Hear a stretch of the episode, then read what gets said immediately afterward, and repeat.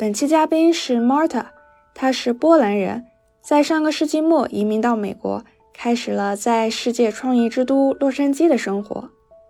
在过去的十多年里，她一直在从事与食物相关的工作。热爱美食和烹饪的她，因为在博客上分享食谱，获得了媒体和品牌方的关注，以及在食品创意行业里的工作机会，比如美食摄影、菜品设计。食物造型等等，并结识了许多和他一样通过食物表达想象力的艺术家。我们平时在外卖 app 上看到的那些诱人的菜品图，半夜手贱点开了的美食视频广告，还有电影电视里那些盛大又精致的宴席场景，都是他们的作品。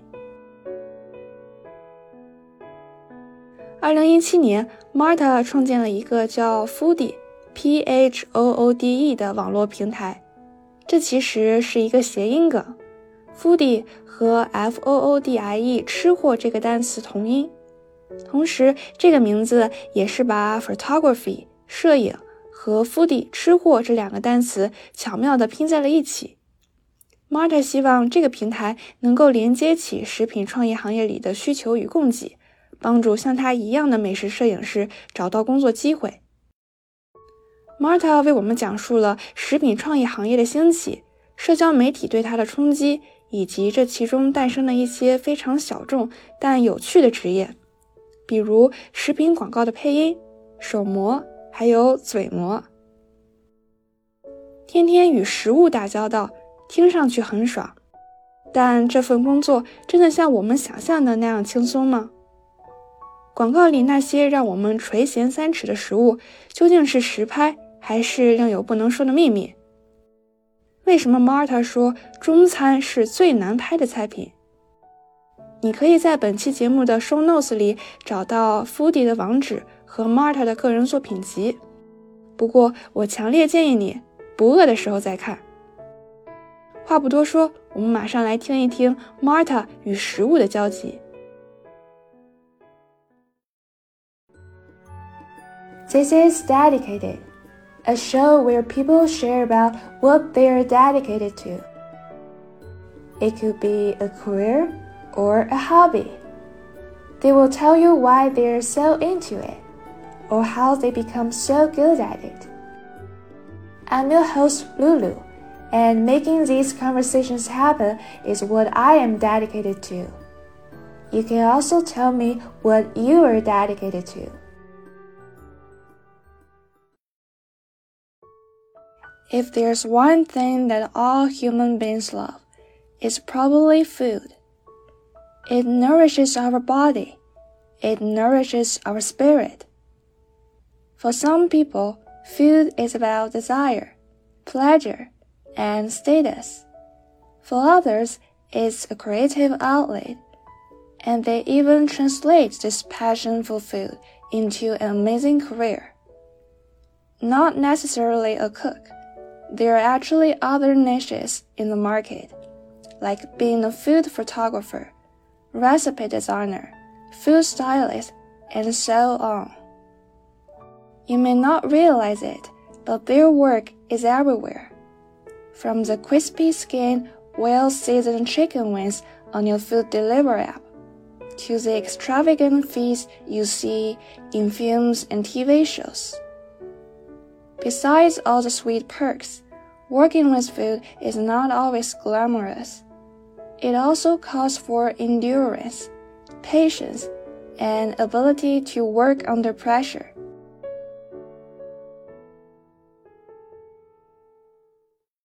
In this episode, we talk to Marta, a food creative who builds a marketplace that helps thousands of food creatives just like her to connect with potential clients. How did she start it? Does she enjoy it? I hope you're not so hungry because we're gonna talk about food a lot in this episode. So today we have Marta. She's a food creative and she's also the founder of Phoode, which is a network that helps other food creatives to connect with their clients and we will talk more about this just in one sec. And without further ado, I will let Marta introduce herself. Well, hello. My name is Marta, and I'm a food creative myself. Mm-hmm. And as Kexin introduced me, I'm a, I'm a, I started platform for food creatives called Phoode, which I thought it's very, very needed in the market. Mm-hmm. So here I am, and I'm ready to open a, any discussions and questions that you may have. So, Marta, what does a food creative do? Okay, so this is kind of term that I am I'm coined myself, and for food creative, I consider anybody that does creative work related with food or uses uses food as a creative prop. So anybody that is basically doing that for commercial reason, because creatives are people that are doing creative works for advertising, branding, and I extended that definition towards recipe development, different types of content development, design, basically anything that is needed. Food creative does anything, any work that is needed for branding, advertising, development of, of concepts for food industry, brands, services, uh, institutions, clients, publications. So think about uh, food magazines, food network, you know, the media networks, the advertising that you see on the street, the photography that you see in the magazines, and anything that is related to that. Mm. And somebody's, there's somebody behind it, whether it's photographer or designer or director when it comes to TV commercial or copywriter, all writer or the script writer or you know somebody that basically developed the recipe for the concept. That's food creative too. And there are so many people involved into creating these things that we see everywhere wherever you go you know. You go to starbucks you see photography you see designs. Mm. so there are people that are food creatives people that design that.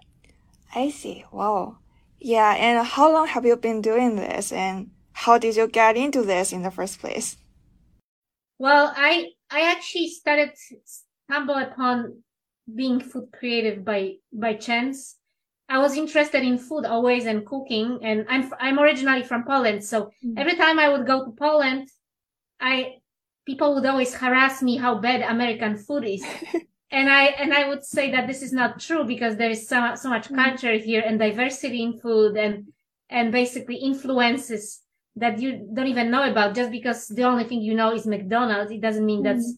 what Americans eat and I mm. started blog in Polish, and that was about 12 years ago. I started blog in Polish about food, uh, which I started photographing for and writing articles, and mm-hmm. uh, and then somehow the blog became really popular, and it's probably the most important blog on American food culture in Poland, and.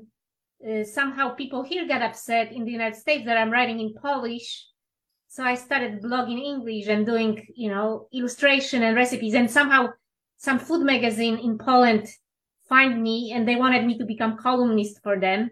Mm-hmm. So I, so I basically became like a columnist doing monthly issues for them and also started developing recipes for them and writing articles. Mm-hmm. And I did few issues and, and somehow, I mean, somehow because of that, I started getting more job requests. And that was before everybody was creative. Nowadays, everybody's doing that on Instagram. That was mm-hmm. way before the social media launched. So nobody mm-hmm. was really doing that. And then from, you know, basically doing all these food magazines, then I, you know, I live in LA. So there is a lot of production work.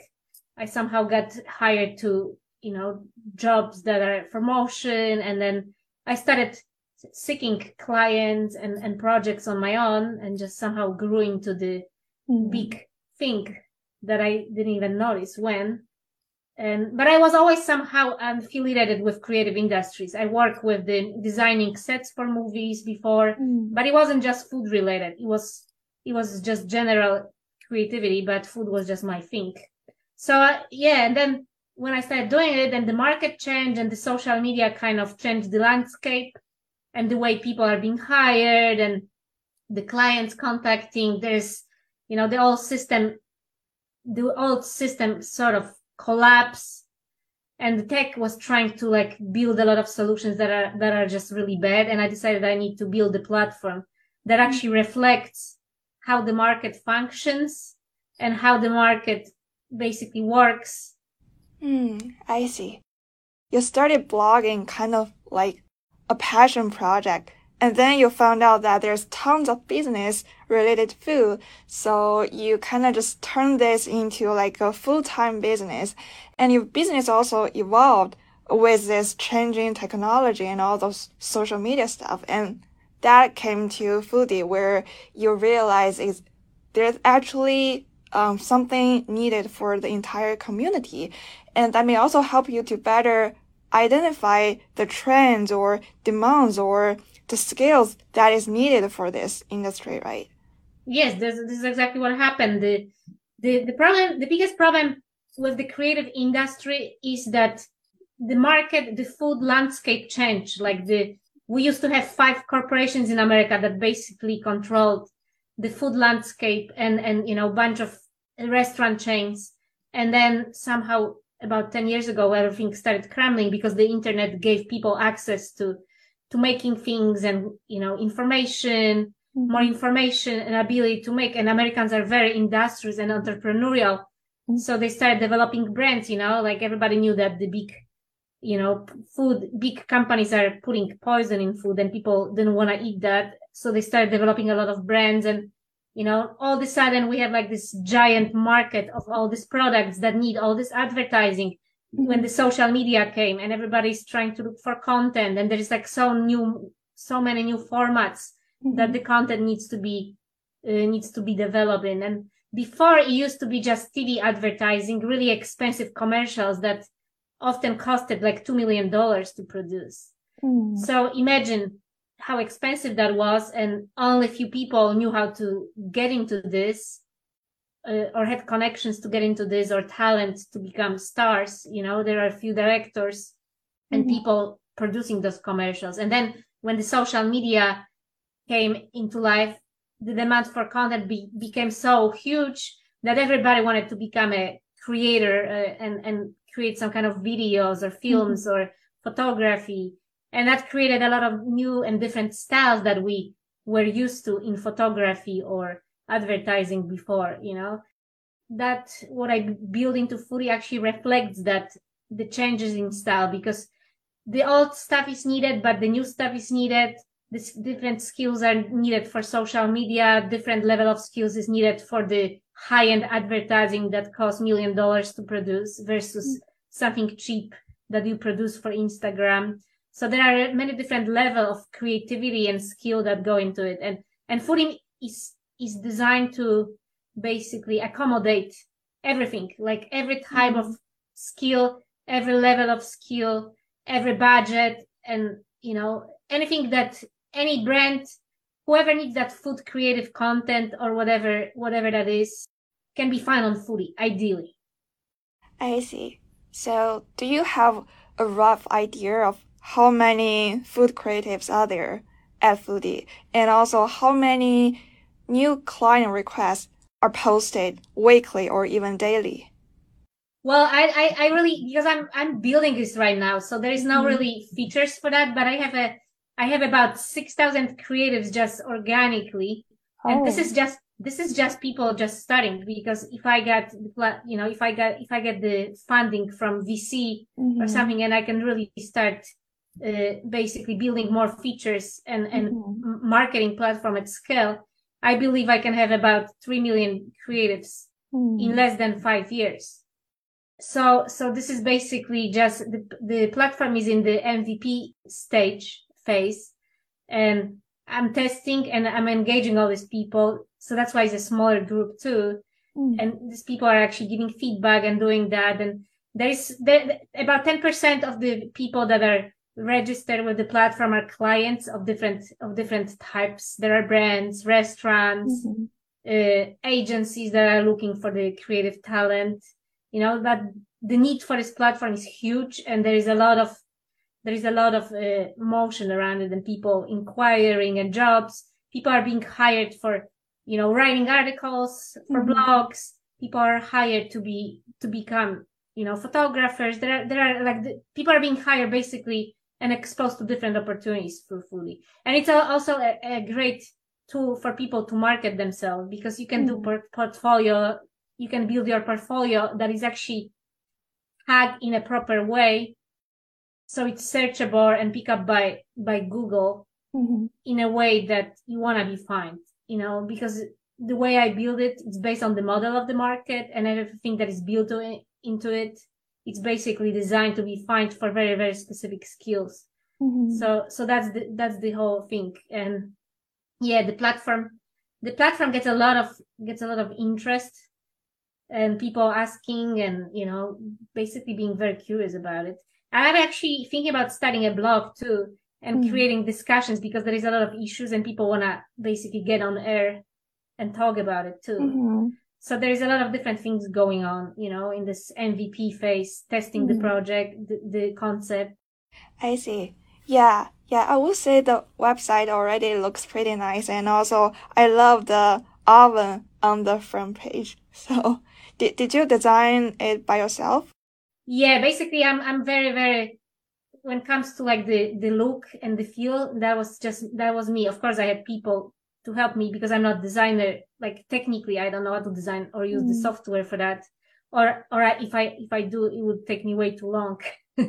Mm. but the photography it's something that I did myself and the all the graphic design is according to my direction. So basically it's everything was sketched by me and just a, a lot of this, a lot of work and you know pushing people boundaries and trying to make it I wanted to be very foot forward. So Mhm. the whole I don't because I feel like a lot of tech websites are just very generic and not cool. And they all have the same illustration and they boring. And I wanted I wanted to have everything that basically reminds that this is platform for food food created. So anything from like pop-ups, the pop-ups are like plates with food on it and and Mhm. things like that. There's like food everywhere there. And I'm also curious, who are those clients? So I could think of like restaurants, magazines, or cookbooks. What are other clients that are also in need of this food related contents?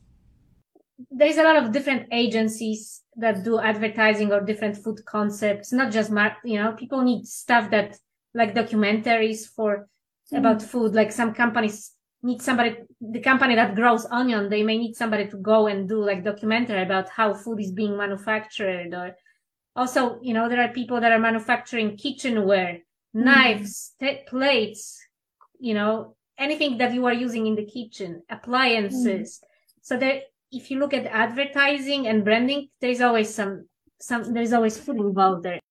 There are also lifestyle brands, you know, there's always Mm. food present somewhere. You see the happy couple, but somebody may be drinking latte. So, Mm. you know, if, if this is like a brand that is doing that, they may need somebody to style that latte for that photography. So Mm. basically any, anything from, you know, from developing recipes and photographing step by step you know, process of cooking something and writing those recipes. Even writing recipe requires skills because it has, you, Mhm. it has to be properly done. There is basically, it's like a, nothing is, you know, when you use measurement, those are professionals that have to do it. Like Mm. for your blog, you may, you may be, you know, you may do whatever you want, but if you are a brand and you are, you know, officially releasing recipes, they have to be done in very Mhm. particular way. The measurements, they have to be tested they have to be properly measured and translated and step step by step you know it has to make sense there are standards you know skilled people know how to do it you know some sometimes you need this standard sometimes you don't need the standards you know like for social media people are more spontaneous and they're doing things just off the cuff but you know if they are done for branding purpose or Mhm. then they require somebody that actually knows what they're doing, you know. It can be, it can, on it, actually I have a, on the people that are present on Phoode are also talent. So for example, actors and talent that, that takes part in the commercials or photography, because think about it, you have to have a hand model that is holding the burger Ah. or, you know, somebody, so those are called hand models. So people Ah. with like hands, uh, you know, and you have to find these people, like, you Mm. can't just have anybody with like ugly hands that are gonna look unappetizing, you know? Mhm. So, so this is basically the platform to find anything like from A to Z, kind of like Amazon, very linking and search engine for all these people. I have people that are juggling fruit. So mm. some something like that for commercial or some other skills, you know, you need you need people. There are people that are, have voice or do voice over over commercials and they specialize in food stuff. You know, mm-hmm. there are different sound effects. So so anybody that does something creatively for that type of stuff, you know, belongs to Phoode. Oh, wow, that totally opens up a new world for me. yeah. Yeah, sounds like there's like tons of opportunities there. And I think every creative they can find their own niche and there's even like a niche within the niche. Uh, like, there are food stylists that are very highly skilled and well paid. They some of these people make like thousands of dollars a day. Mm. Some of them don't. Uh, but the food stylist that start, knows how to style ice cream for packaging and other things, mm-hmm. those are very rare skills, and there are very few people like that in the world that do it mm. properly. So, so the platform is basically allowing clients to find these people according to mm-hmm. skill level and you know and things they they can do and capable of mm-hmm. the problem with the social media is that a lot of those people from social media they think they can start ice cream but then they could never last on that job they would never be able to start that mm-hmm. you know the way the way it's needed for advertising or branding by big mm-hmm. brands so so definitely it's basically sorting out different level of skill mm-hmm. different level of experience, different level of media, like I said, because different media requires different concepts. So yeah, that's Phoode. Yeah, and is there like a lot of competition? And I mean, as a food creative, how do you stand out among your other competitors?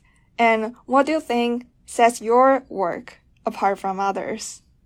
So, so it's really hard. There's a huge competition and the best people are always the the busiest ones but then again there are different level of projects too so you know different there's mm-hmm. more there's more trend to do stuff organically and get sort of so so-called user generated content so so brands nowadays hire people that are less skilled the content look more organic mm-hmm. and and kind of like the users actually generated it so it's kind of lying really but but you know the brands are selling products and doing that but there is always need for somebody that have this high level skill like this uh, like the you know food stylist that knows how to style ice cream mm-hmm. but what sets you apart i think if you are like really good and creative and you have different ideas than anybody else that will that will definitely set you apart when it comes to like professional commercial food creative scene like you have to be you have to not only be good and creative, but you also have to be understand the business and the industry. It takes years to really understand the know-how, you know, the etiquette working on set with, you know, with clients. And it's also a lot of dip- diplomacy because you have to do things you don't often like, or you have to style or do things, direct things that are just, you know, aesthetically not in your scope. So being commercial artists, it's more following the direction of the client and the concepts mm-hmm. and and fulfilling like the vision of the client while the social media stuff is more spontaneous and gives more room for like experimentation and and just being yourself. However that changes too a little bit. So so basically you need to be really good persistent. You need to you need to know the etiquette. And like my work really evolved into think called creative direction. So I, I, I, because I did photography and styling and, you know, I know the, the market from so many different levels.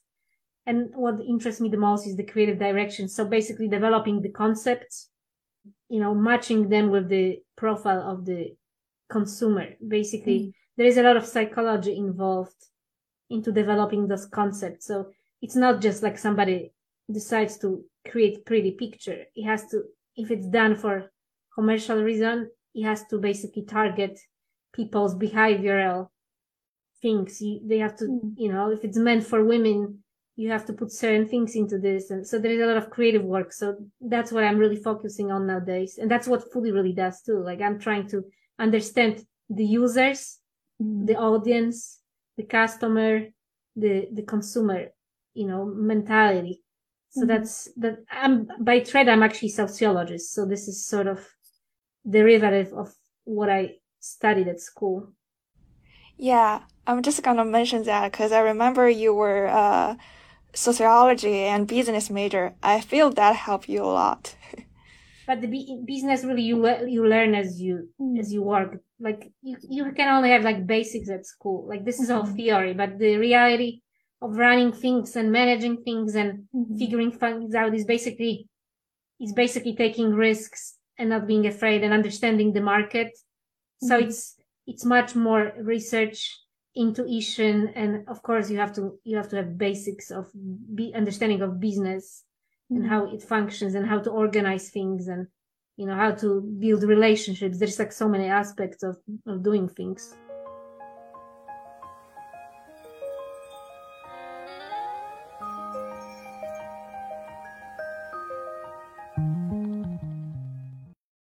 So you mentioned you you've done a lot of like food photography. I I'm just curious about like your work routine. Like I know like many of the times you don't just take one photo and call it a day. It might take you like a long time and you need to like capture multiple shots to be perfect.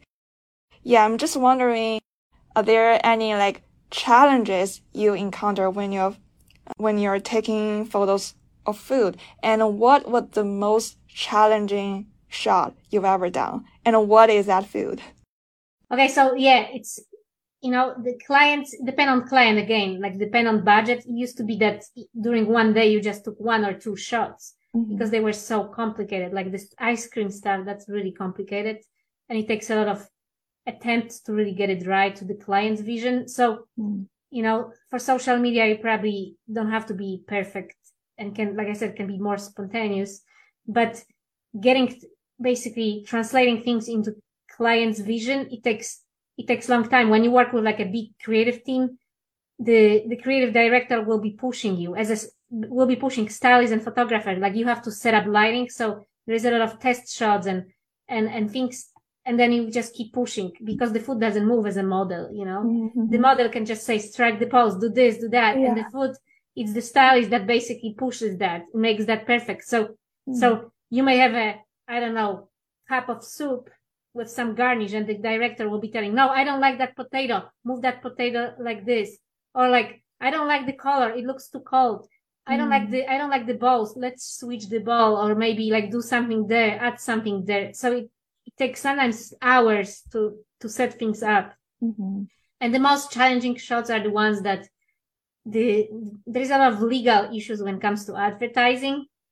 Like like when some products cannot use certain colors or things, so you have to be very, very specific. And my challenging product was when I was studying the ugliest fake juice that that I that didn't really have the ingredients that it was named after and we had to use other ingredients and it was just red and nothing and it would just like look like red red nothing would come through but i could not use anything else Mm-hmm. because because that's how the brand direction was like you, you could not possibly do it make it look good the same Mhm. thing i was studying for chinese fast food chain i'm not gonna say the name and we were we were studying everything like on their menu like every dish they have Mm-hmm. so one of these dishes was like the brown beef and it was just brown beef. It was just really ugly. It looked like I'm, I'm not gonna say like what. It looked really bad.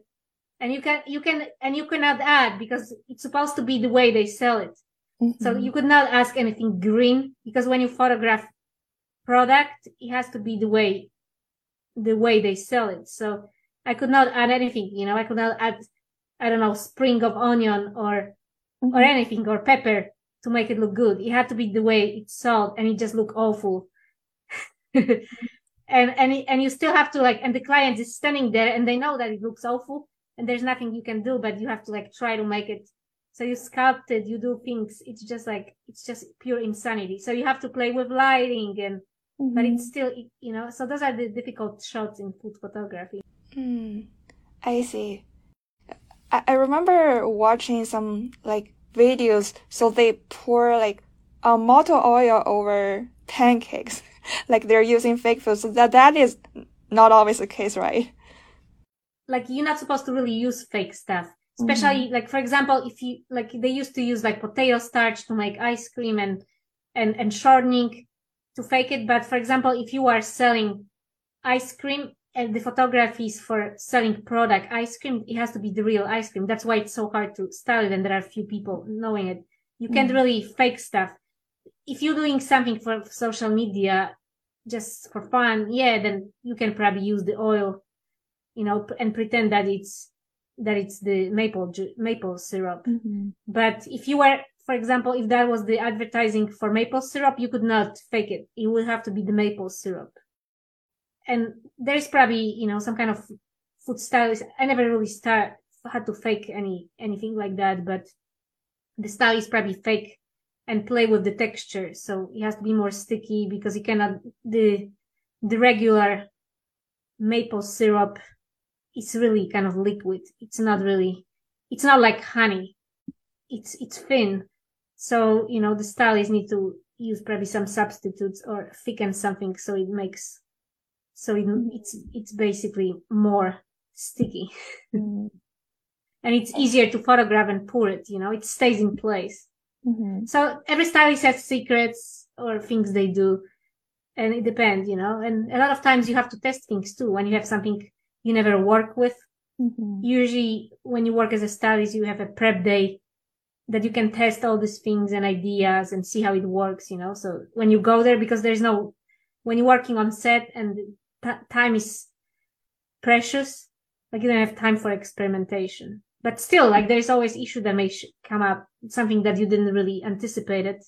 Mm-hmm. And then you have to think on your, on a fly and basically come out with creative solution. That's why only few can do like this really commercial food stylist job when you are working under pressure mm. and and you have to come out with like solution creative solutions you have to be like really you have to know know food really well and how it behaves and also be very crafty yeah and uh, i also noticed um, the photographer usually will include some uh, different kinds of props in their in their picture to make the picture look more appealing, more dynamic. So do you have your favorite props when you're doing food photography? Well, just like I said, it depends on projects because most projects have very predefined props. So if it's like this is the shoot ordered by brand, they have a specific vision. So we have to, there's always somebody, usually on the bigger shoots, somebody called prop stylist. So they have to source those props they have to match the style and you know consult it with the creative director or f- whoever is in charge of that so i don't really have props but i don't like i can tell you that i don't like styling food on rectangular plates because it's just really hard and mm. and it just gives a really bad perspective in the photography like rounder shapes are mm-hmm. much nicer too and you know maybe a little bit deeper flat flat plates are kind of tough so there's a lot of this is all about perspective and like geometry and building the set and making things look good because mm-hmm. whatever you see like with your bare eyes it will look completely different through the lens of the camera and mm-hmm. the, also it depends on what lens you are using so there's a lot of that's why you these people need to be skilled because this is really skilled and you have to understand that you know so artists professionally trained artists and sculptors they will understand it and, or people that just generally understand mm-hmm. the geometry, photography, lighting. There's just so much more involved than just making food and bringing plates, you know?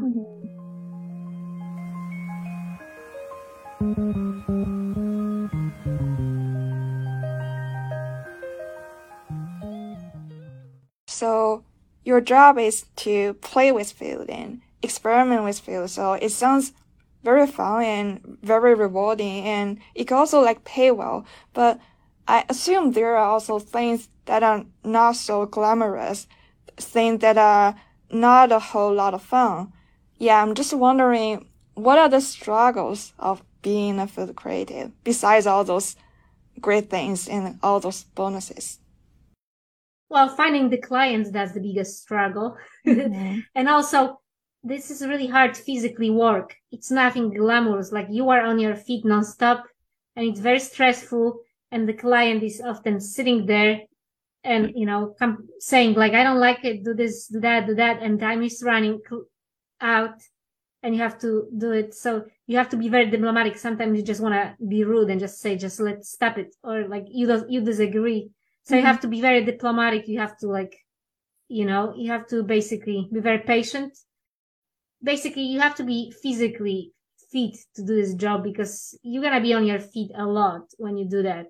And this usually shoots the, the standard shoot shoot date shoot time is like 10 hours with lunch break. So so basically it's not a job for people that are not physically strong because they're gonna get exhausted. And you have mm-hmm. to run you have to bring things change things so mm-hmm. it's a mm-hmm. lot of work mentally and physically exhausting for sure and then what is the best part of it uh, just when you see the pictures and it looks good and you see the client that is happy, mm-hmm. you know, and then when you see the picture somewhere and it looks good or people say, Oh, this is great, you know, mm-hmm. so this is really rewarding. And also planning, it's kind of fun, like, you know, figuring things out and, and, and just if there's, that's a you know, when you have like a really nice shoot that allows you time to think about things on set that you don't have like, like just like the social media clients they want a lot of shots, which is, they don't understand how much work goes into it. Mm. But when you have luxury to work on this more expensive sh- shoots with bigger budgets and you don't have to do like 50 shots or 30 shots like the br- small brands from social media want, but you can do like three or five shots or even less sometimes. That's really cool because you have time to really make this perfect. And, you know, it's really rewarding when you have like actually this luxury to take your time to do something really well instead of like being rushed and doing things in hurry under mm. pressure. Yeah. And what is your favorite, your personal favorite among all those food you have been work with? My favorite food? Mm-hmm. I actually had a really cool project uh, not too long ago that was a seafood for a mm. seafood mm. company. And we photographed about 40 different types of different seafood species. And, and then did, because, and it was raw, all raw seafood. And it, some of it didn't look too cool or it was very hard to photograph. Mm-hmm. So, so I, I kind of like that. And it was a, it was a very creative challenge. And then the creative director had a very specific vision. They wanted to make something like artful out of the raw seafood I love I love that like the raw fishes and it was very minimalistic style and mm. I thought it looked really really pretty. The project didn't come out yet, and it's so it's still I can't really say say what it was, but you know it's it was pretty it was pretty good and I and I really look forward to seeing that in life. So that nice. raw seafood was actually a pretty cool project that I did because everything else like packaged stuff it's just boring. Everybody like you just see so much of it, but that was pretty unique. Mm. And then also the eating that seafood later, it was nice too. Ah, I see. So the photographer can get to eat, right? well, I mean, you don't really want to eat seafood from the from set because especially you know you were sitting there for long you're probably gonna get salmonella but mm-hmm. but you know i got some seafood home that was fresh mm-hmm. so i mm-hmm. was able to eat it later Mm-hmm. And sometimes you get really cool food you can bring home or you can actually share food too because there is a lot of food waste. So you can, you can take that food and, and bring and give it to other people, you know. Sometimes I have like so much left over. So I give it to like strangers or neighbors or people that I know they mm-hmm. need it. So that's a good part too that you can actually share something after. I see.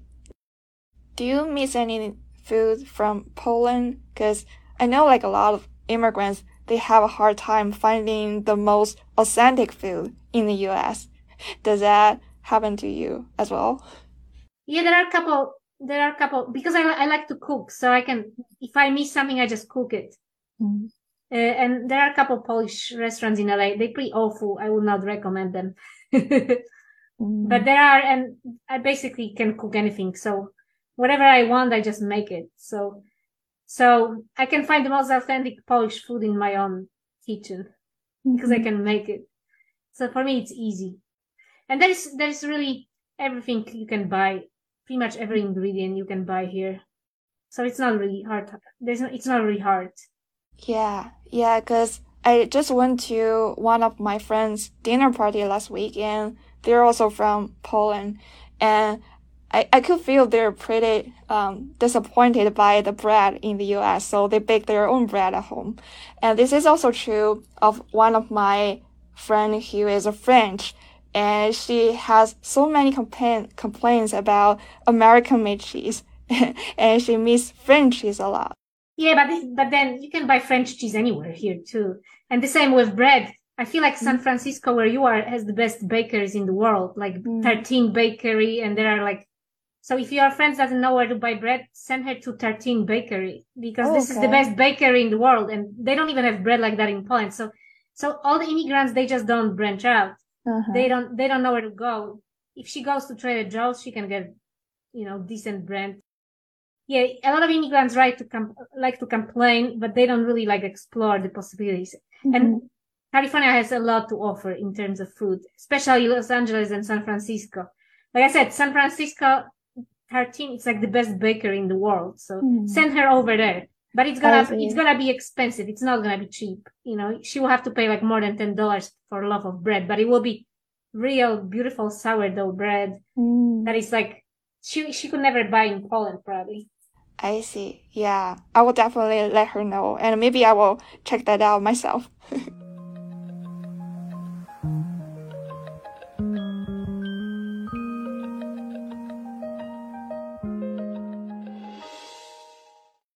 yeah, so you mentioned you um, work with a lot of clients, and uh, most of them like uh like commercial. But do you still like do like personal project, like just keep yourself motivated and for the pure purpose of joy. Not so much anymore because I'm just like busy doing it. Mm-hmm. But somehow I do things called testing, like with some people that I know, some photographers or stylists, like you just get together and you do project for fun. Mm-hmm. So, so I don't do it that much anymore. And, and I wish I had more time for that or space in my head mm-hmm. because it's fun. Mm-hmm. I cook for myself and just photograph with my iPhone but it's you know it's just i don't really i i feel like ever since i started Phoode i just don't have time i but i do i do come out with like the ideas for Phoode so that's like my passion project because it's Phoode is my passion it's yeah. like my baby mm-hmm. so whatever i do for Phoode that's i guess that is mm-hmm. sort of like you know my fulfilling my personal needs mm-hmm. for doing something so yes yeah and I also like this name of Phoode because I feel a lot of people love to call themselves foodies when they introduce themselves to others. The, the love for food is like a very good, like icebreaker when you're meeting new people. So it is. And also the Phoode, because it's spe- spelled P-H-O-O-D-E, it has meaning because it's for food. Mm-hmm. Uh, P-H-O is for photography Oh. And the DE is for design, so it kind of includes all the things that food is all about. Oh, oh, I, well, that that's a good one. Yeah. Yeah, yeah. Mm-hmm. I, I, I, was like thinking very hard. So, and I trademarked that name too because mm. I thought it mm. was good. Mm-hmm. And you know, I had different name before, and it was called Culinary Lens, but it didn't sound like a like a good platform name. You know, mm-hmm. it's too long and just like too clunky. Uh-huh. So I, I had like brainstorming session with a lot of people trying to come up with something. And, you know, it's hard because a lot of domains are taken with mm-hmm. the catchy name. So it was really hard to come up with something. Mm-hmm. But Phoode, Phoode, you know, sounded really good and was actually available. There was a company called Foodie before, but they, but they shut down. So the domain was for sale. Oh, you're lucky. I, yeah. I was like, yeah. So yeah. now it's mine, and and I trademarked the name, so nobody's nobody else mm-hmm. can use it. Yeah, good job.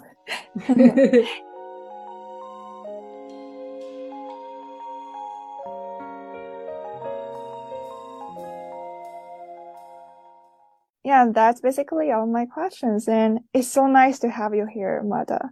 And yeah, so if you love food, I highly encourage you to check out uh, Marta's work. And if you want to showcase your food related work, or if you want to hire food creative food talents, you can also check out Phoode. or if you need some, you know, consultant that understands or for your Mhm. brand or whatever, this is Phoode too. And you can contact me directly too if you have questions. So, Mm-hmm. so I'm, I'm here to help anything food related, creativity related. It's on me. Hey, thank you for listening. If you like our episodes, subscribe to Dedicated on Apple Podcasts, Spotify, or wherever you're listening right now. If you want to follow us on socials, you can find us at Dedicated FM on Twitter and Instagram. If you want to contact us, our email is dedicatedfm2022 at gmail.com. I hope you enjoy.